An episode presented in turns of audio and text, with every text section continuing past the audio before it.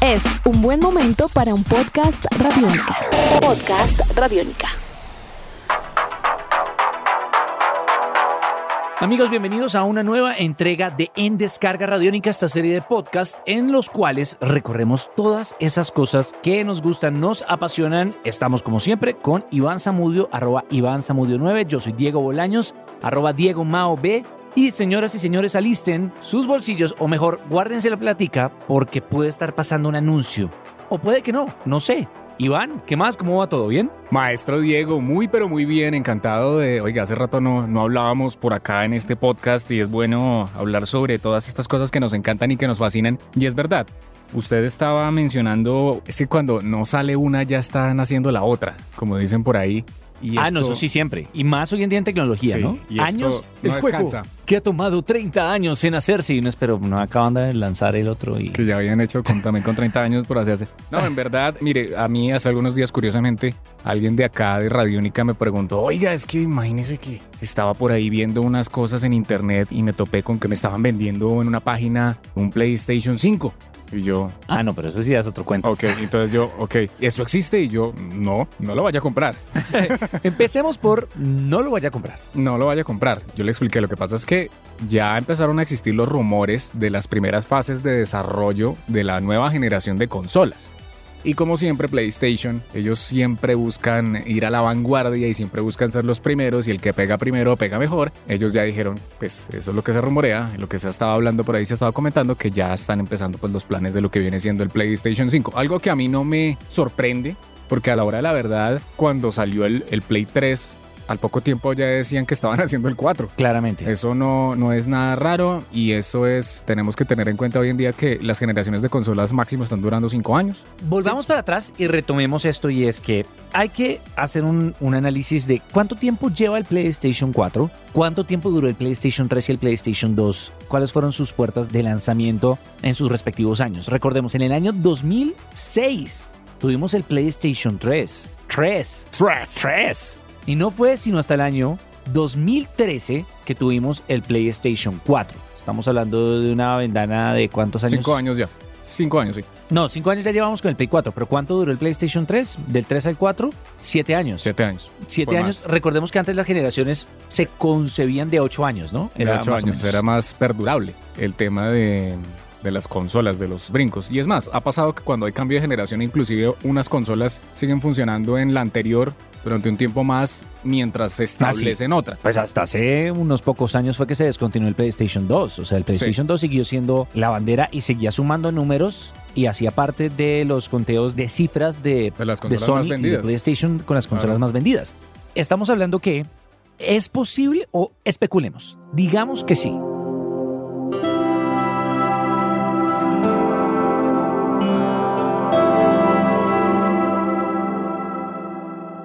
¿Por qué? ¿Por qué se está hablando de esto? Estamos hablando de esto porque el próximo año Sony no va a estar en el E3. Sí.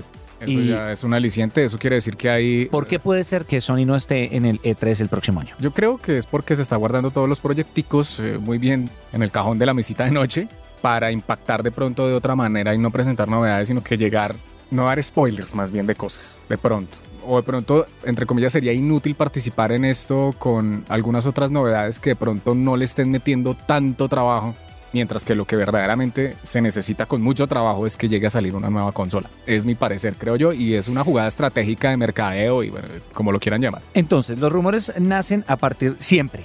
Como dijo usted, desde que sale el PlayStation 4 la gente empieza a rumorar acerca del 5, cuánto va a durar, cuánto va a llegar. Y acá, incluso en esta serie de podcast, hemos hablado de la posibilidad de que no haya nueva itinerancia de consolas eventualmente, Sí. ya que el cloud computing y la posibilidad de procesar los juegos a través de internet y usted solo jugar a través de su pantalla, estoy intentando configurar el PlayStation Remote acá, para que sepa, en los estudios de Radiónica, a ver si nos funcionan algún A día ver si podemos jugar FIFA. a ver si podemos jugar FIFA remotamente, que es la propuesta que tiene Sony y que muchos se han planteado. Esto ha propuesto o ha puesto sobre la mesa la posibilidad de que no haya una consola. Ahora bien, estamos hablando de que el PlayStation 3 al PlayStation 4, 7 años, del PlayStation 4 llevamos 5. ¿Qué posibilidades hay de que alcancemos a llegar a los 7 años? Creo que todas. Porque los rumores se plantearían que esto llegaría, se podría llegar a anunciar eventualmente el próximo año y llegaría a existir de ser real en 2020. Primera fecha que tachamos del calendario, el E3. De ahí nos pasamos a mitad de año, que es la PlayStation Experience. Es algo muy similar a lo que hace Star Wars. Se me olvida cómo se llama el encuentro de Star Wars. Bueno, la convención de PlayStation, mejor dicho, la Exacto. convención Esta de es la Sony. convención de Sony y de PlayStation. Posibilidades de que no vayan al E3 para hacer estos anuncios en la PlayStation Experience son muchas Obvio. o pocas. O no, pueden ser muchas, porque es el evento de ellos y ahí tienen control total Es decir, de, que de esto, su marca. su ausencia del E3 no es un asunto tanto de marketing con respecto al calendario, sino más bien que quieren, ¿estamos olvidando el E3? ¿Estamos superando el E E3? Yo creo que volvemos a lo mismo también. El E3, eh, mucha gente habla, no, es que el E3, el E3 en algún momento alguien me explicó, vea, el E3 no son las conferencias. El E3 en verdad es la presentación de todas las novedades en, en los pisos, todos los stands de cada una de las marcas de lo que presentan de los juegos. Pero las conferencias son un cuento aparte. Además que es un evento de industria. Exacto. Originalmente no era un evento para que fueran los fans. No, exacto. Entonces es, las conferencias son aparte. Hacen parte de ahí, pero digamos que eso funciona como otro cúmulo de cosas. Entonces lo que realmente importa son las novedades en los stands.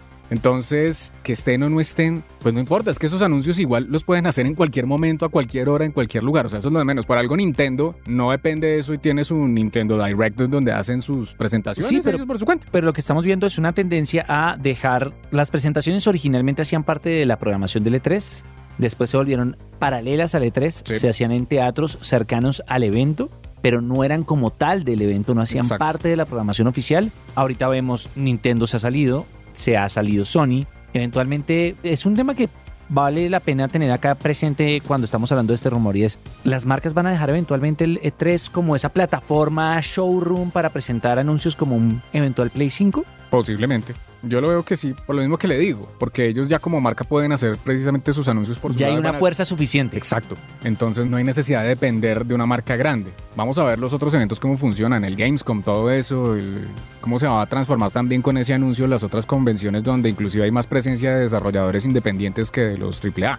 Pero eso es así. Creo que ya no hay que depender tanto de este tipo de cosas. A mí me parece un poco triste pues porque el E3 siempre ha sido una marca que lleva ya muchos años y mucho tiempo y siempre ha sido como un detonador de novedades alrededor de los videojuegos, pero eso que usted dice es muy cierto, siempre se ha pensado más es en un evento de industria que en un evento para fans, entonces es diferente la concepción de las cosas. Sirven más las ruedas de negocios, ir a hablar, mostrar el juego, encontrar un publisher, eh, bueno. Entonces, ya que sabemos que no va a estar Sony en el E3, ya ha sido confirmado que Sony no va a estar en el E3 2019 y se van a preparar para su evento de mitad de año, que es la PlayStation Experience. Nos vamos a los otros rumores. ¿Va a haber o no va a haber una consola PlayStation 5? Qué gran pregunta.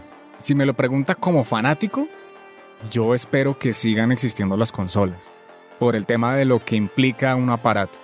Pero yo siendo consecuente con lo que está pasando hoy en día, con el movimiento de, digamos, de las tecnologías de la información y las comunicaciones, que ya no estamos dependiendo tanto de aparatos o de hardwares para poder hacer las cosas, sino que todo el software se va directamente a internet y funciona desde ahí, yo creo que eso puede ocurrir.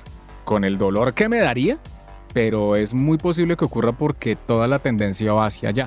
Tanto así que uno mira, por ejemplo, voy a poner un ejemplo de, no sé, de hace unos dos años, tres años, con el Ouya.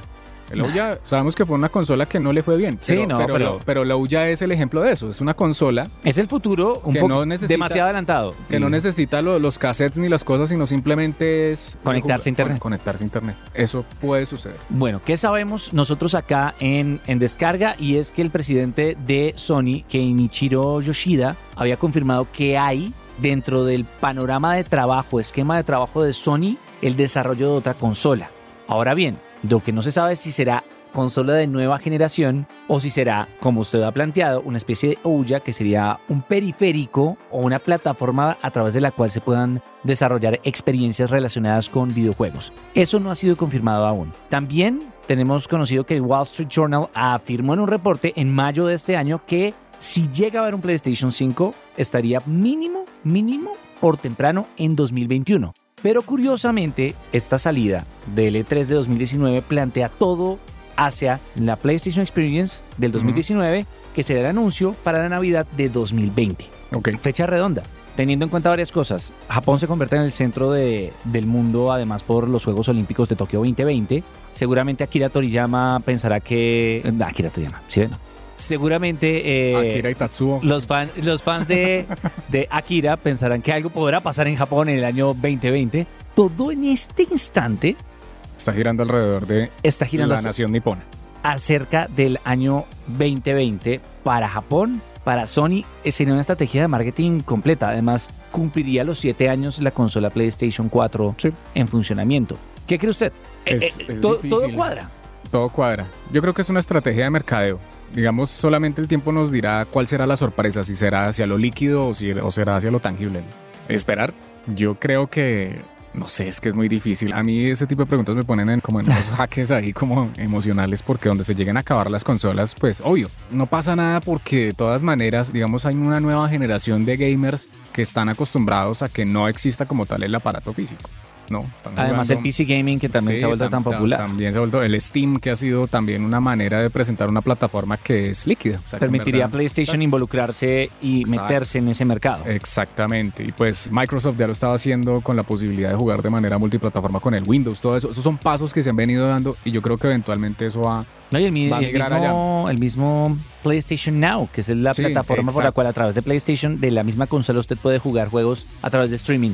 Lo importante y es que si usted está conectado con nosotros, nos envíe sus opiniones. Si me preguntan a mí, creo que blanco es, gallina lo pone y frito se come. Es muy difícil hoy en día mantener ese nivel de hermetismo al respecto y los números cuadran, las fechas cuadran, los movimientos de mercado cuadran. Creo que estamos a puertas de un PlayStation 5 No sabemos si va a ser Liquid o va a ser 5 Sí. físico. 5 físico. Los que plantean que sea físico están hablando de una máquina de 500 dólares, lo cual sería romper el mercado, una barrera a la cual pocos han querido acercarse. Hemos coqueteado durante años, fue el gol que tuvo Sony al lanzar una consola sin todos los aditamentos a un menor precio que el Xbox One y que le permitió mantenerse arriba en el combate. Amanecerá y veremos por lo pronto. Si nos preguntan a nosotros, lo más probable es que haya PlayStation 5, Liquid o sólido o un aparatico plástico lindo, hermoso para tener encima del estante. Lo demás, amanecerá y veremos. ¡Tarán! Nuestros podcasts están en radionica.rocks, en iTunes, en RTVC Play y en nuestra app Radionica para Android y iPhone. Podcast Radionica.